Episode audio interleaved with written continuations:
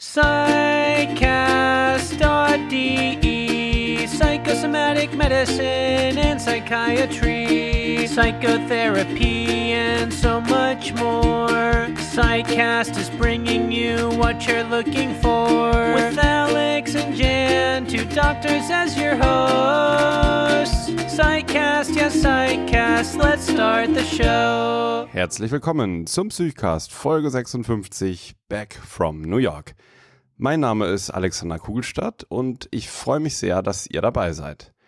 Ich hatte tatsächlich noch die Chance, mit Air Berlin an den Big Apple zu fliegen und hatte wie angekündigt dort ein Treffen verabredet mit Dr. Sebastian Zimmermann, der Psychiater und Psychotherapeut in New York ist und einen grandiosen Bildband über Psychotherapeuten in New York rausgegeben hat. Dieses, dieser Bildband liegt bei vielen Kolleginnen und Kollegen. Äh, Jan hat mal darüber gebloggt. Er ist sehr äh, berühmt, hat es bis in den New York Times, bis in den Spiegel geschafft und hat wirklich, äh, ja, sehr bewegende und sehr ansprechende Bilder, Porträts von Psychotherapeuten darin. Und ich habe Sebastian aufgrund seines Bildbandes angemeldet und habe ihn um ein Interview für den Psychcast gebeten, das er gleich zugesagt hat. Und nach einigen E-Mail-Wechseln haben wir uns verabredet, in New York in seiner Praxis an der Upper West Side von Manhattan zu treffen. Ich bin also nach meiner Landung ziemlich bald mit ziemlich viel Jetlag und mit ziemlich wenig Schlaf mit einem Yellow Cab in die Upper West Side gefahren habe Sebastian dort in seiner Praxis getroffen. Es war ein, ist ein sehr gemütliches Zimmer, ein sehr gemütlicher Raum und wir haben uns über seine Arbeit als Arzt, Psychiater und Psychotherapeut in New York unterhalten. Wir haben uns über die Kunst, über die Fotografie unterhalten und über diese aufregende Stadt und es war ein wirklich sehr interessantes und wie ich finde sehr sympathisches Gespräch. Was man jetzt nicht mehr hört im Interview ist, dass wir hinterher noch ähm, spazieren gegangen sind zusammen im Central Park. Wir haben Kaffee getrunken, den Sebastian mir gegen meinen Jetlag verordnet hat.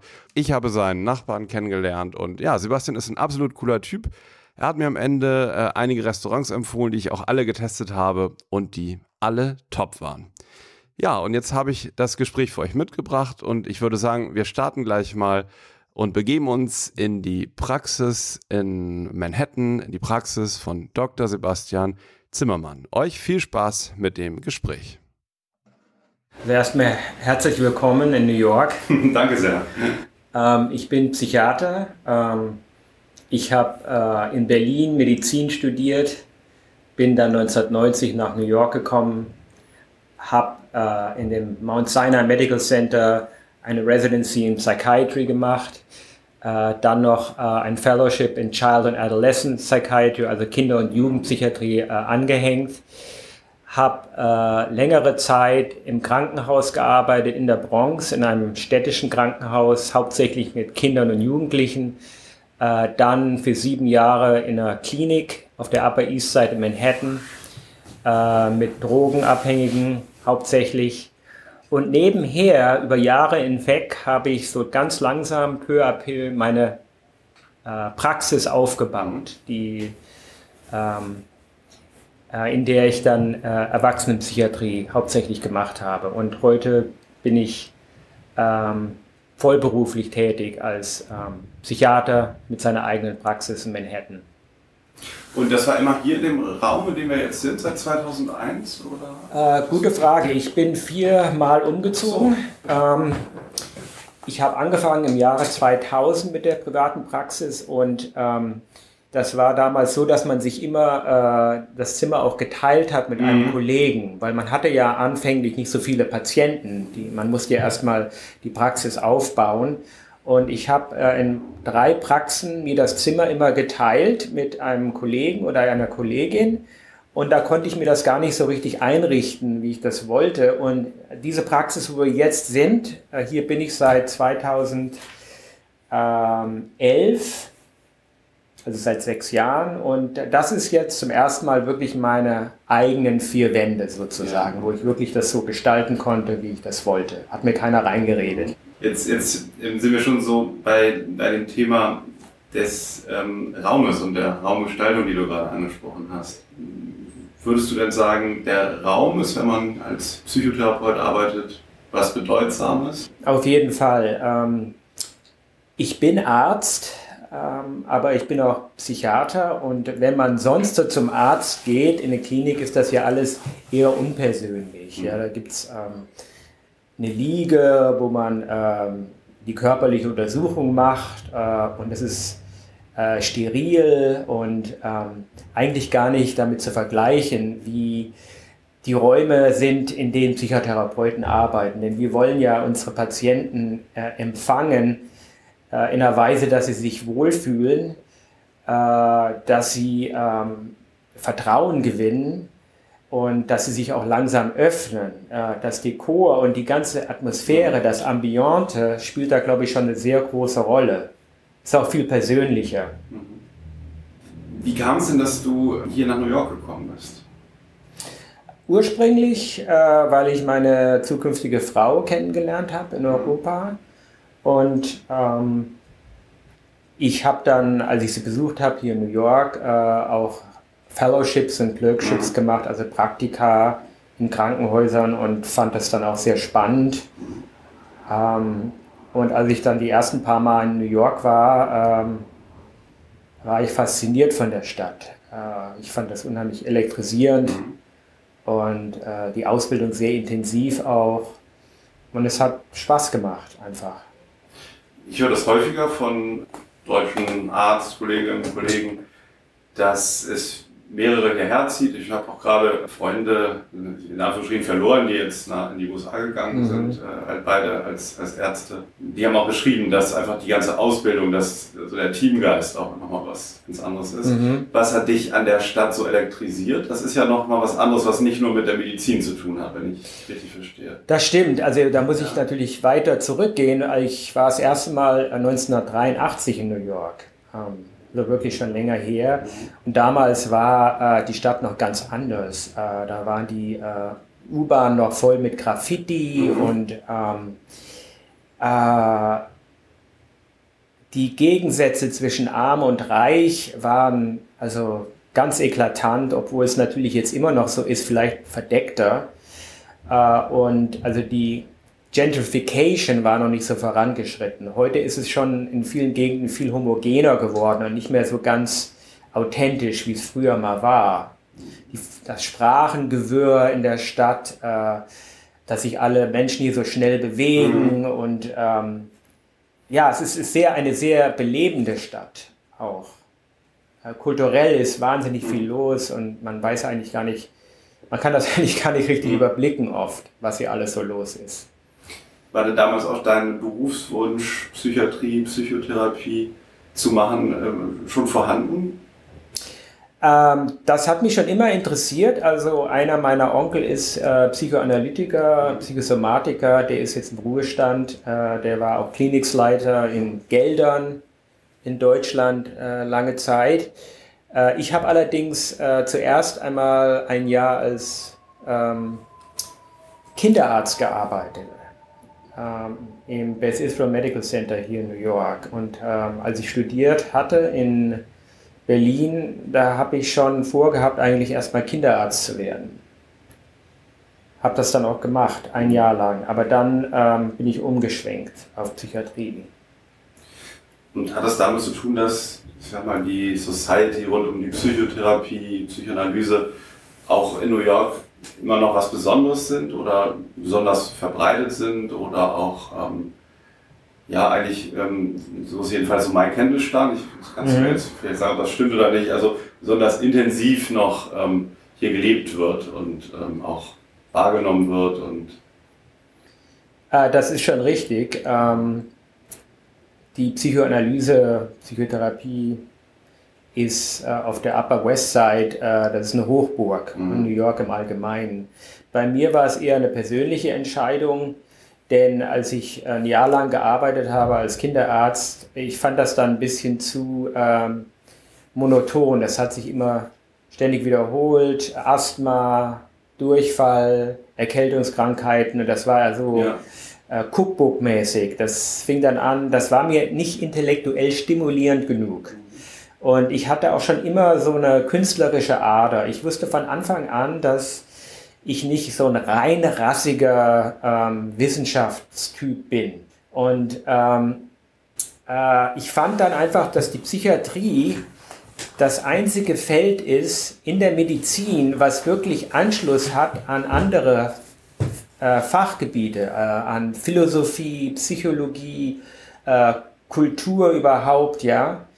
Ähm, man kann, äh, wenn man psychiatrische oder psychoanalytische Kenntnisse hat, Literatur unter dem Gesichtspunkt lesen, ja. Aber wenn man jetzt Kinderheilkunde macht, dann ist das wirklich Medizin. Das mhm. ist äh, vollkommen abgedockt ja. von dem Rest der Gesellschaft, ja. Und diesen Anschluss äh, habe ich einfach gesucht. Ja? Und ich finde auch, dass ähm, Psychologie und ähm, Psychiatrie, dass denen eine gewisse ähm, Kreativität äh, einfach auch innewohnt. Vielleicht ähm, anders als na gut, ein Chirurg kann auch kreativ sein in einer anderen Weise, ja, aber ich habe das Geistige habe ich einfach eher gebraucht, ja, wollen wir es mal so sagen. Kann ich sehr gut nachvollziehen, weil also es geht mir in vielen Teilen genauso. Du hast ja auch den Anschluss so in andere Bereiche da nicht nur gesucht langfristig, sondern auch gefunden. Da würde mhm. ich ja gerne auch gleich mit dir drüber sprechen. Ich würde noch zu dem, zu dem ärztlichen, medizinischen Teil noch interessieren wie das im Moment jetzt so Stand 2017 so ist, was für Patienten kommen so zu dir, was sind im Moment so die, die Nöte oder die Erkrankungen der New Yorker, die so mhm. zu dir kommen? Ja, ähm, hauptsächlich Depressionen, mhm. Angststörungen, Schlafstörungen, viele Beziehungsprobleme, die sich dann als Persönlichkeitsstörungen auch entpuppen oder der Partner, der jetzt mal nicht in der Therapie ist, hat eine narzisstische Persönlichkeitsstörung, man erfährt das so nach und nach, äh, Alkohol- und Drogenprobleme, Panikattacken, also es ist wirklich ganz bunt gemischt, manchmal auch eine Psychose. Also ich behandle in meiner Praxis äh, keine Schizophrenie oder psychotischen Erkrankungen, auch keine Demenz, äh, weil die einfach ähm, eine speziellere ähm, Behandlung brauchen, auch keine Essstörungen, ja, das sind dann eher so Tertiäre, die brauchen wirklich eine ganz spezielle Behandlung. Aber ansonsten ist es eigentlich recht gemischt. Ich arbeite auch immer noch mit Teenagern zusammen, so 15 Jahre, 16 Jahre ab, aber jetzt nicht mehr mit kleinen Kindern. Also ich, das wird mir dann doch zu anstrengend in der Privatpraxis. Mhm. Auf dem Teppich zu sitzen mit kleinen Kindern und mit, mit Knete zu spielen und dann kommt da wieder ein Erwachsener rein. Das ist ein ähm, bisschen zu schwierig. Mhm, ja. Und wie so eine Woche, also ähm, wie, wie viele Stunden hat die bei dir? Kann man sich das so vorstellen? Also jeden Tag acht Stunden arbeitest oder hm, gibt es da irgendwie Besonderheiten, wo auch deine Patienten Zeit haben oder Mhm. Ich arbeite oft spät, weil die Patienten gerne nach der Arbeit kommen und die meisten Leute hier arbeiten 9 to 5, also dann können die hier um 6 Uhr sein. Und es gibt zwei, drei Abende, äh, wo ich dann wirklich erst äh, um sieben, halb sieben oder acht hier aufhöre und dann relativ spät zu Hause bin. Mhm. Äh, dafür kommt es dann auch mal vor, dass ich erst um 11 Uhr morgens anfange. Ja. Also ich würde sagen, im Moment habe ich so eine, ja doch, 40-Stunden-Woche, kann man schon sagen.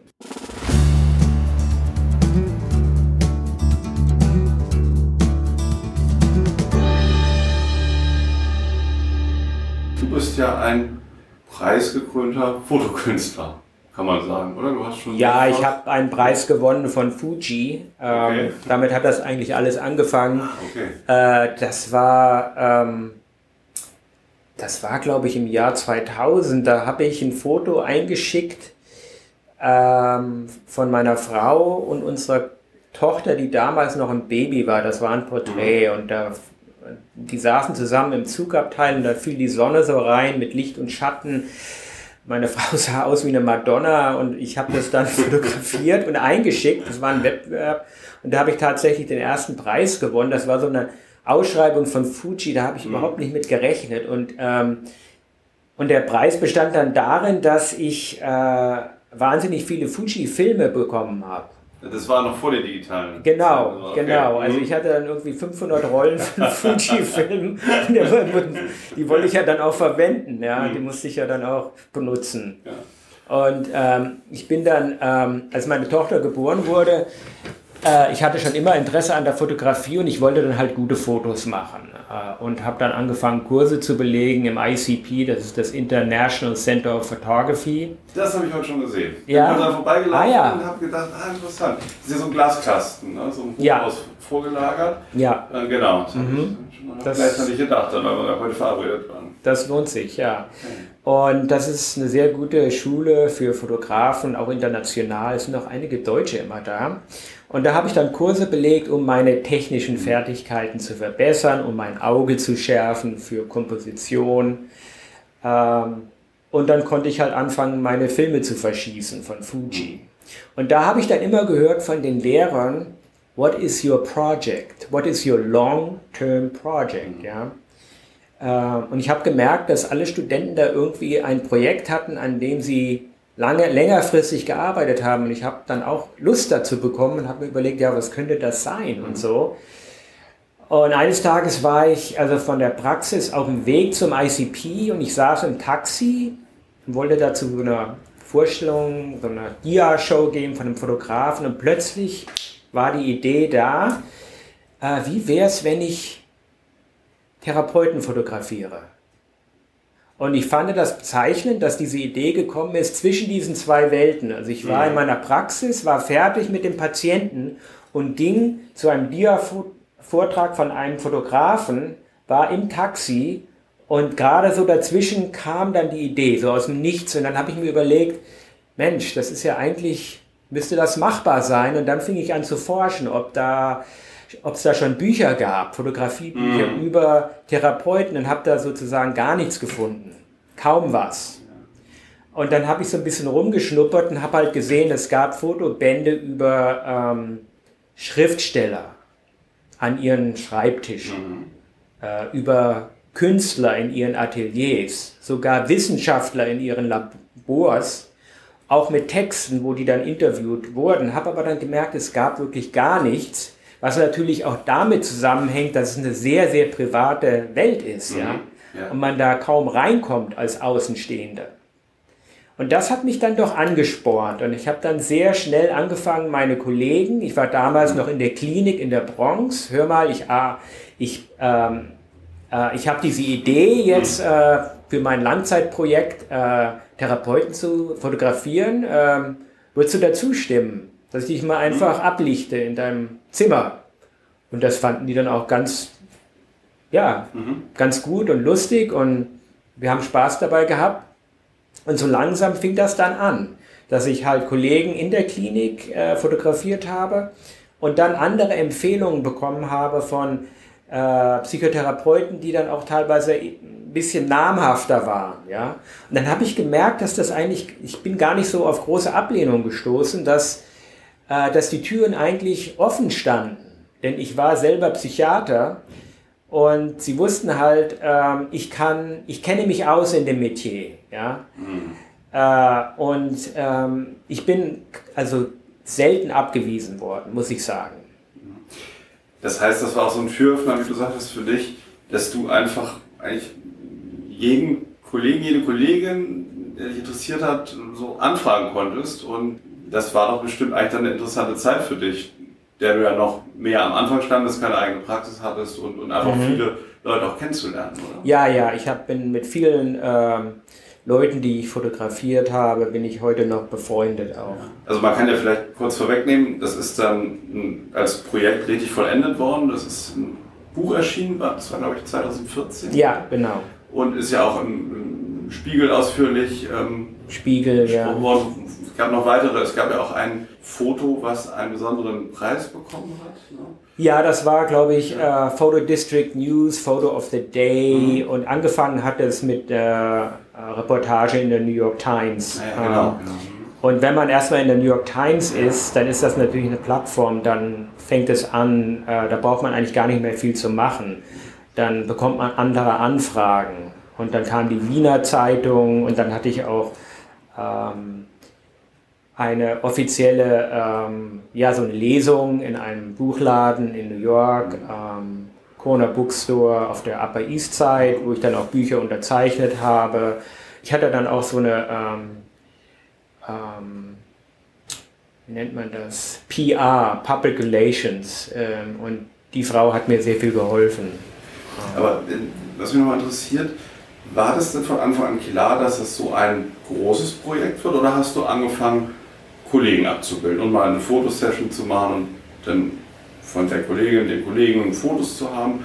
Oder hast du dann wirklich angefangen, das für so ein ja, lang angelegtes Long-Term-Project, wie du sagtest, mhm. das zu machen? Ja, so wie lang das wirklich dauern würde, wusste ich am Anfang nicht. Aber ich, mir war klar, ich wollte ein Buch machen. Ich habe dann auch okay. speziell ähm, Kurse belegt im ICP, How to Create a Photography Book. Ganz genau. Ähm, und da haben mir zwei Kurse sehr viel geholfen. Einer von Harvey Stein, das ist auch ein äh, bekannter Fotograf hier in New York, und einer von Ken Schless, auch ein äh, Fotograf in Brooklyn äh, wo man da wirklich ganz konkret äh, gelernt hat, wie geht man vor, wie kontaktiert man Verlage, wie konzipiert man das Buch, was ist wichtig.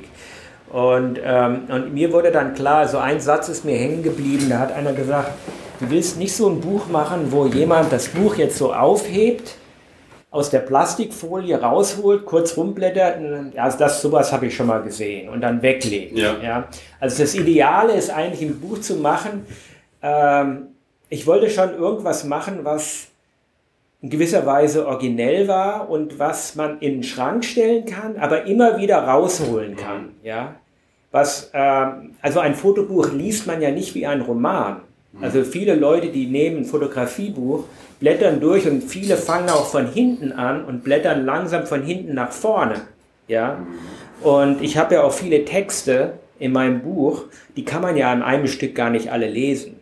Das heißt, dass ähm, das Buch schon, glaube ich, dass ich es schon geschafft habe, ein Buch zu machen, das die Leute immer mal wieder zur Hand nehmen. Ja, wenn es ja. ihnen danach ist. Oder Freunden so. zeigen und so. Ja. Das trifft bei mir auch genau ja. zu. Ja. Und vielleicht für die Hörerinnen und Hörer, die das jetzt nicht kennen, also ich werde so ein paar Dinge verlinken, ne, den, den Artikel zum Spiegel und äh, hast ja auch eine Homepage oder dein Verlag hat ja. eine Homepage über das Buch, da sieht man auch einige Bilder. Mhm. Das werde ich verlinken unter dieser Folge, dass man sich das mal ansehen kann. Sind auf jeden Fall, äh, finde ich, würde die beschreiben als sehr lebendige Bilder, mhm. sehr unterschiedliche Bilder und die regen unheimlich, ähm, das habe ich dir ja vor einem Vorgespräch schon gesagt, unheimlich dazu an, sich da so in die Situation reinzusetzen. Ja. Wie wäre das, wenn ja. ich dieser Person gegenüber sitzen würde, ja. wenn ich bei dieser Person ins Sprechzimmer käme und könnte ich mich dort öffnen. Also es ist unheimlich ja, anregend und die Umgebungen sind ja auch ähm, sehr originalgetreu. Also mhm. ein, es gibt unordentliche Zimmer, es gibt sehr sterile Zimmer. Mhm. Also es wird ja auch ganz viel über die Charaktere eben der ja. Psychotherapeutinnen und Psychotherapeuten dort gezeigt. Und ähm, also das, glaube ich, spricht so ganz verschiedene Aspekte an. Es geht bis zu einer gewissen Neugier, die man dann hat und, und ähm, sich das so vorzustellen. Und dann hast du gesagt, einige sind ja auch etwas bekannter. Es sind ja auch doch eigentlich so die berühmtesten Psychotherapeuten mhm. dabei, zumindest die, die ich kenne. Otto Kernberg zum ja. Beispiel. Albert ah, Ellis. Ja, ja, ja. Gut, die sind natürlich äh, sehr unterschiedlich. ähm, ja. Ich weiß gar nicht, ob die jemals in einem Raum zusammen waren, die beiden. In einem Buch, also in einem sind sie auf jeden Fall zusammen. Ne? Ja, Otto Kernberg ist natürlich äh, weltberühmt und, ähm, und Albert Ellis ist seit einigen Jahren, ich glaube 2007 ist er gestorben und der war halt der, der Freud der kognitiven Therapie. Das war auch ein möglicher he was a character, wie man so sagt hier, ne? ein Original. Ähm, und ähm, ja, Dr. Kernberg äh, ist natürlich auch deswegen interessant, weil äh, von seiner Geschichte her, er ist ähm, in Wien geboren worden und dann, glaube ich, geflüchtet als Zwölfjähriger nach Chile erstmal und ähm, ist dann später nach New York gekommen und ähm, äh, als ich ihn fotografiert habe, da war ich auch äh, befangen, muss ich sagen. Also mhm. so einer berühmten Persönlichkeit gegenüber zu stehen und, ähm, und dann versuchen, ihn so zu fotografieren, dass es auch, äh, es ist gar nicht so einfach, ein Porträt anzufertigen, ja, wo man wirklich sagt, ich habe es geschafft, ja, so, mhm. das ist wirklich, das ist er, ja, so mhm. ist er, ja. ja. Ähm, und, ähm, aber er hat es mir auch leicht gemacht, weil er ist, er ist sehr fotogen. Er ist natürlich auch gewohnt, fotografiert zu werden oder auch gefilmt zu werden, weil er so bekannt ist. Äh, und das hat sich dann auch auf mich übertragen und, ähm, und ich habe dann einige Fotos mhm. von ihm gemacht, die ich sehr mag. Und dann zum Schluss kommt dann die Entscheidung, also welches Buch, man kann ja nur eines Bild für das Buch auswählen, welches nehme ich jetzt. Und das Interessante ist auch die Reaktion von den Leuten, die ich fotografiert habe, von den Therapeuten. Also einige haben zu mir gesagt, nimm was du willst, du bist der Künstler. Ja, es gab aber andere, die haben gesagt, ich möchte mit dir zusammen entscheiden, welches mhm. Bild wir dafür auswählen. Mhm. Ja, und ähm, da muss ich manchmal ähm, ja ähm, muss man einen Kompromiss machen, sag es mal so. Aber die meisten haben zugestimmt. Okay, Mit dem Bild, was ich wollte, waren sie einverstanden. Wahrscheinlich war da mal eine Diplomatie dann auch erforderlich, ja. um, um dann das zu einer Einigung so zu führen. Ja, also diejenigen, die halt schon äh, bekannter waren, die wollten dann auch sagen, die haben immer gesagt, ähm, die haben unterschrieben. Ja, man muss ja erstmal so ein Release machen überhaupt, ne? Äh, eine Zustimmung, ja, sonst kann man ja verklagt werden. Ja. Ähm, und dann haben die auch äh, öfter gesagt, ja, aber mit, der, mit einem Vetorecht. Wenn mir das Bild nicht gefällt, dann darf ich ein Veto einlegen äh, und dann äh, werden sie das nicht benutzen dürfen. So weitsichtig waren die schon vorher. Ja, sicher, teilweise schon, teilweise schon. Einige, die schlauen. Ich hätte gedacht, je berühmter, desto egaler. Wie, wie nee, nee. Okay. es gibt da auch Narzissmus. Ja, jetzt, äh, dein Buch heißt jetzt, ähm, oder das hatte den Namen 50 Shrinks ja. bekommen. Ähm, mir fiel auf, dass es relativ schwer ist, in Deutschland zu beziehen. Wie, wie kommt das eigentlich? Den Namen Shrinks auf Deutschland? Nee, oder? nee, dein Buch zu erhalten. Das ist äh, bei Amazon teilweise vergriffen. Also ich, ich habe das jetzt aus der Bibliothek geliehen. Das ist in Berlin noch ja. möglich, aber zu kaufen ist nicht so einfach. Das liegt daran, dass das Buch im Eigenverlag mhm. gemacht wurde. Ähm, deswegen äh, hat das was mit der Distribution zu mhm. tun. Mhm. Ja? Ähm, um das in die Buchläden reinzubekommen, mhm. braucht man einen Distributor und mhm. äh, da habe ich Amazon halt. Ähm, und in Deutschland ähm, habe ich einen Distributor und äh, das ist ähm, die Sigmund Freud Buchhandlung in der Rhön ähm, von dem Herrn Sergei Schindler. Ja. Äh, ich fliege zum Beispiel am Mittwoch wieder nach Berlin und nehme da ein Dutzend Bücher mit ins Handgepäck und der verkauft die immer für mich. Äh, ich hatte auch schon Interessenten, ähm, teilweise das Buch nachzudrucken und eventuell auf Deutsch und dann wirklich äh, mit einer ISBN-Nummer in den deutschen Buchhandel zu bringen, dass das im Computer registriert ist. Es gibt Interessenten und vielleicht wird mir sogar der Podcast hier damit helfen. Spannend, ja. ähm, das Interesse ist da. Es ist mhm. nur das Problem, wie bekommt man die Bücher nach Deutschland? Das ist ja auch teuer. Äh, die zu verfrachten. Also wer im Moment Interesse hat, kann auf die Seite gehen, die werde ich verlinken, der Sigmund Freud Buchhandlung in, äh, was weiß ich? In, in, in der Rhön, ja, die Sigmund Freud Buchhandlung, da gibt es das Buch. Hin, ja. äh, oder Amazon.com. Ja. Und dann muss man es über ähm, weltweite Ver Verfrachtung. Genau, ja. genau.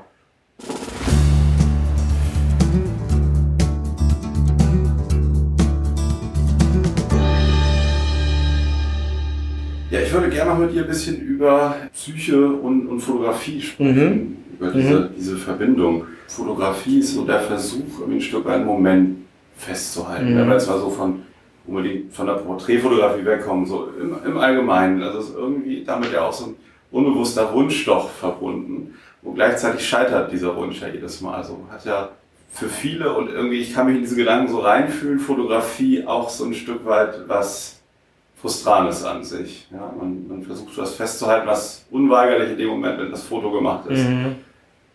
schon vorbei ist. Sind das Gedanken, also vielleicht, oder vielleicht füge ich noch eine Sache hinzu, ich war heute schon im, im, Museum of Modern Art mhm. und ähm, dann gesehen, wie das heutzutage ist, meiner Meinung nach in New York noch mehr, als ich das jetzt so kannte aus Europa, dass die ganze Zeit jedes Kunstwerk eigentlich fotografiert wird von den Besuchern. Ja. Mm, mit das, den iPhones. Und das ist so das andere, dass alle eigentlich ein iPhone, ein Fotoapparat, ich, ich selber auch so habe, man, man macht die ganze Zeit Fotos, was finde ich eigentlich immer noch mehr Distanz zu dem Moment schafft und zu der, mhm. zu der Wahrnehmung. Das ist ja so ein anderer Mechanismus, was ich in der Fotografie sehe. Würdest du auch sagen, also wenn wir jetzt diese beiden Punkte mal nehmen, Sind das Dinge, die du auch in der Fotografie siehst, dass es eine Bedeutung hat, die über die Anfertigung von Fotomaterial hinausgeht? Es kommt darauf an, äh, welchen Ansatz man hat. Äh, es gibt natürlich ähm, äh, Fotografen, äh, so Straßenfotografie, Henri Cartier-Bresson, die so Begriffe geprägt haben wie the decisive moment, ja, wo man sozusagen der Fotograf äh, wartet äh, an der Straßenecke mit der Kamera das, was passiert und drückt dann genau im, richtigen Moment, wenn die Geometrie gerade richtig ist, drückt er auf den Knopf. Ja? Äh, das ist natürlich heute einfacher geworden wegen der digitalen Fotografie. Da kann man ja gleich 20 äh, mhm. schnelle Auslöser äh, betätigen. Ähm, die Fotografie hat natürlich auch etwas, und da haben auch viele Leute drüber geschrieben, mit dem Tod zu tun. Denn früher, äh, als die Fotografie erfunden wurde, hat man äh, Sterbende und Tote fotografiert auf dem, auf dem mhm. Totenbett, okay. sozusagen, um festzuhalten, wie die ausgesehen haben. Ja?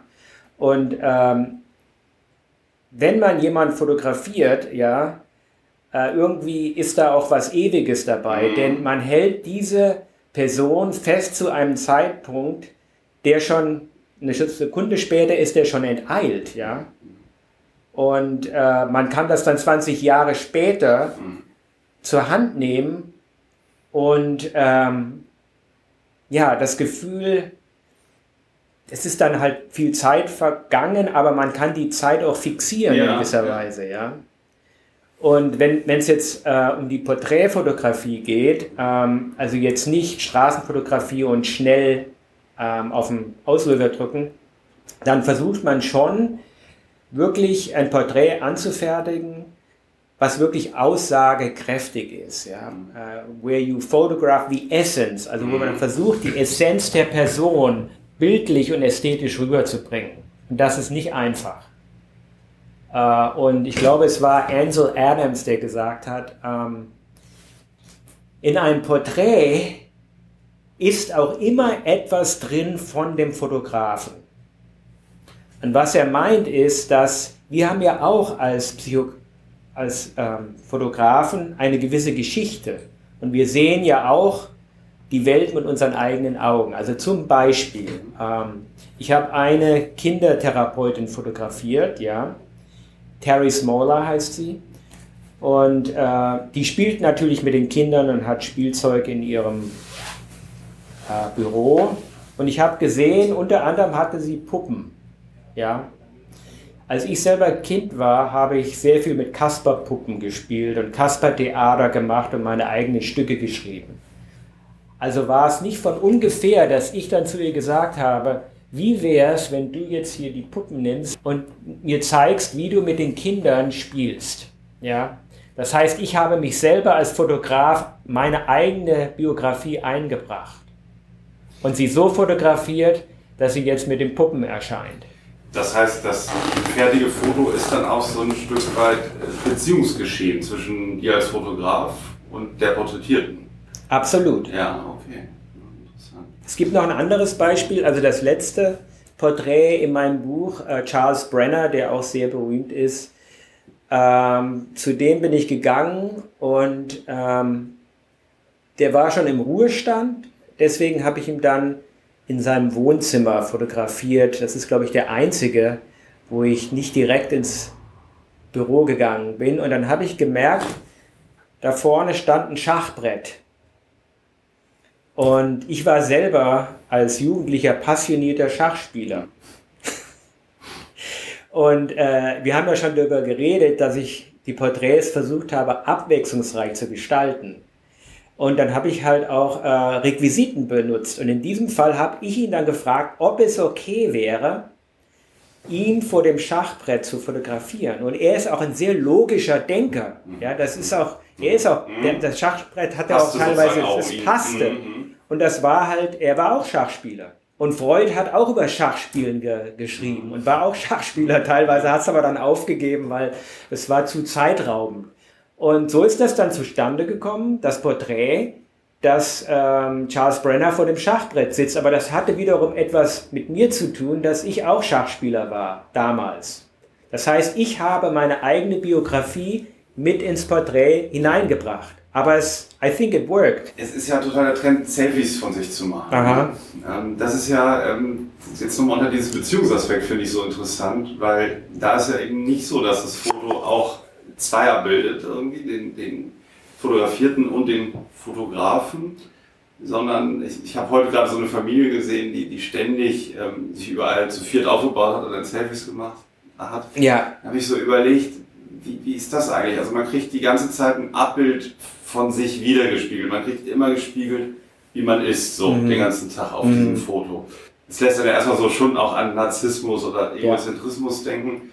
Und interessant ist ja auch, man kriegt sich so wiedergespiegelt, wie man ist und nicht vielleicht so ein Ideal, wie man eigentlich gerne wäre. Und in, ich frage mich, ob das eigentlich so gut sein kann jetzt. Also, oder ähm, ob du eher sagen würdest, ja, das ist dann eher ähm, so ein Stück, so eine Entfremdung der Fotografie und dessen, was sie eigentlich ist. So. Finde ich auch. Ähm, das ist eine Art Inflation und eine Überflutung von Bildern, die nicht nötig ist und die auch ablenkt. Führt es deiner Meinung nach auch dazu, dass dann durch die Menge, also es ist ja auch früher, dass du 500 Fuji-Filme bekommen. Ich mhm. hätte jetzt vielleicht für meine New York-Reise vier Filme mitgenommen, A36 Bilder. Jetzt habe ich heute schon 200 Bilder geschossen an, an einem Tag. Führt es auch dazu, dass man nicht mehr genug überlegt, dass Fotos gemacht werden, aber ähm, vielleicht nicht mehr das abbildet, was einem vielleicht wirklich wichtig ist oder was einem eigentlich auffällt, wo es einen eigentlich hingezogen hätte, sondern ich kann ja die ganze Zeit alles im Überfluss ablichten. Ähm, mhm. Was hat das Foto noch für einen Wert dann?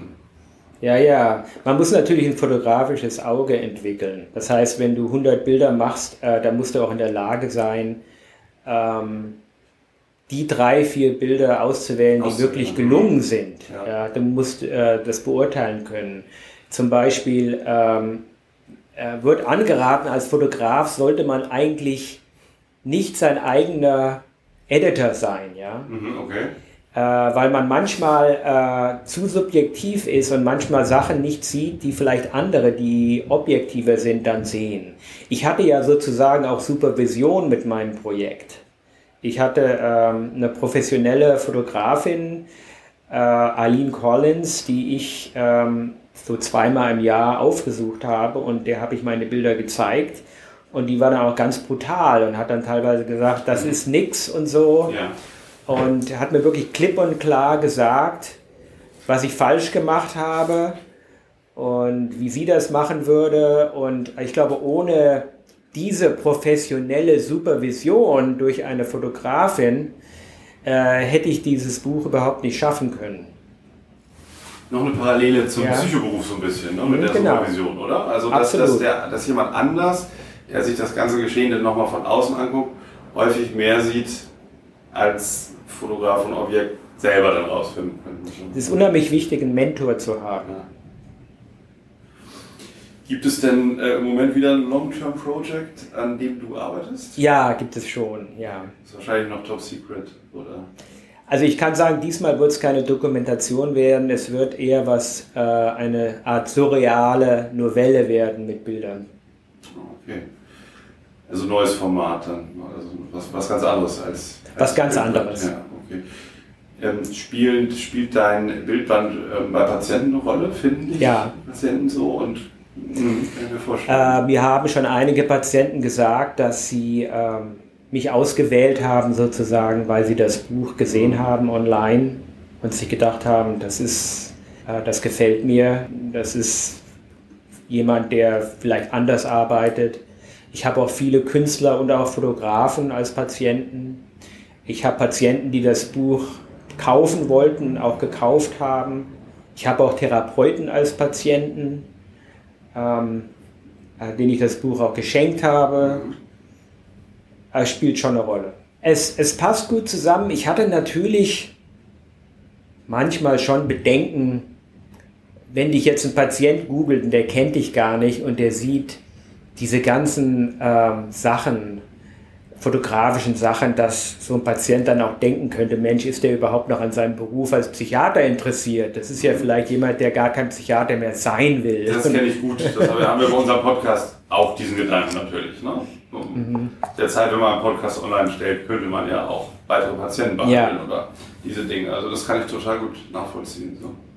Ja, aber ich, die meisten von meinen Überweisungen kommen auch von Therapeuten, von einem Netzwerk, was ich mir über Jahre lang aufgebaut habe. Ja. Und äh, es kommen eigentlich äh, wenige so, ähm, so vom Internet, die ich gar nicht kenne. Ab und zu mal. Wobei, glaube ich, eigentlich ähm, ist das etwas, ähm, wo Patienten ja auch merken, dass da eine Leidenschaft besteht und dass da so ein eigenes Interesse drin besteht. Ich glaube eher, dass das zum Ausdruck bringt, dass man mit Herz und Seele eine Sache ist. Also wenn man noch Kolleginnen und Kollegen in ihren, also über Jahre in ihren Praxen porträtiert mhm. und sich sozusagen mit dem Beruf beschäftigt und äh, vor allen Dingen mit und, und sich noch das bisschen Feld ein bisschen weiter spannt, mhm. als sozusagen äh, die Termine durchzu, ähm, ja. durchzukloppen, dann glaube ich eher, dass, dass das ähm, schon gesehen wird und dass Patienten eben spüren, dass da eine, eine Leidenschaft auch drin steckt.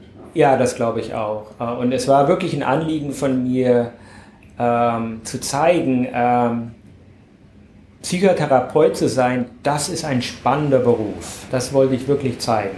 Ich finde, es kommt sehr deutlich mhm. heraus bei deinem Bildband. Und ähm, ich denke, dass sich jetzt viele diese Links mal ansehen werden, erstmal so einige Fotos aus deinem Band angucken werden. Und ich würde mich sehr freuen, Sebastian, wenn du vielleicht mal wieder zu Gast bist, wir uns irgendwie wiedersehen und ja, vielleicht einfach noch weiter über diese und andere Themen unterhalten. Gerne. Und ähm, mhm. ja, ich danke dir sehr herzlich, dass du zu Gast warst im Psychcast und dass ich dich hier in New York besuchen durfte. Es hat mich wirklich gefreut. Danke. Tschüss. Tschüss. Liebe Psychcast-Hörerinnen und Hörer, wenn ihr neugierig geworden seid auf den Bildband 50 Shrinks, könnt ihr ihn euch ansehen unter amazon.de oder unter amazon.com, jeweils mit dem Suchwort 50 Shrinks oder in der Sigmund Freud Buchhandlung in der Rhön, im Internet erreichbar unter zentralbuchhandlung.de. Vielen Dank an den Psychcast Freundeskreis, dass ihr dieses Interview mit Sebastian ermöglicht habt und vielen Dank fürs Zuhören. Bis zum nächsten Mal.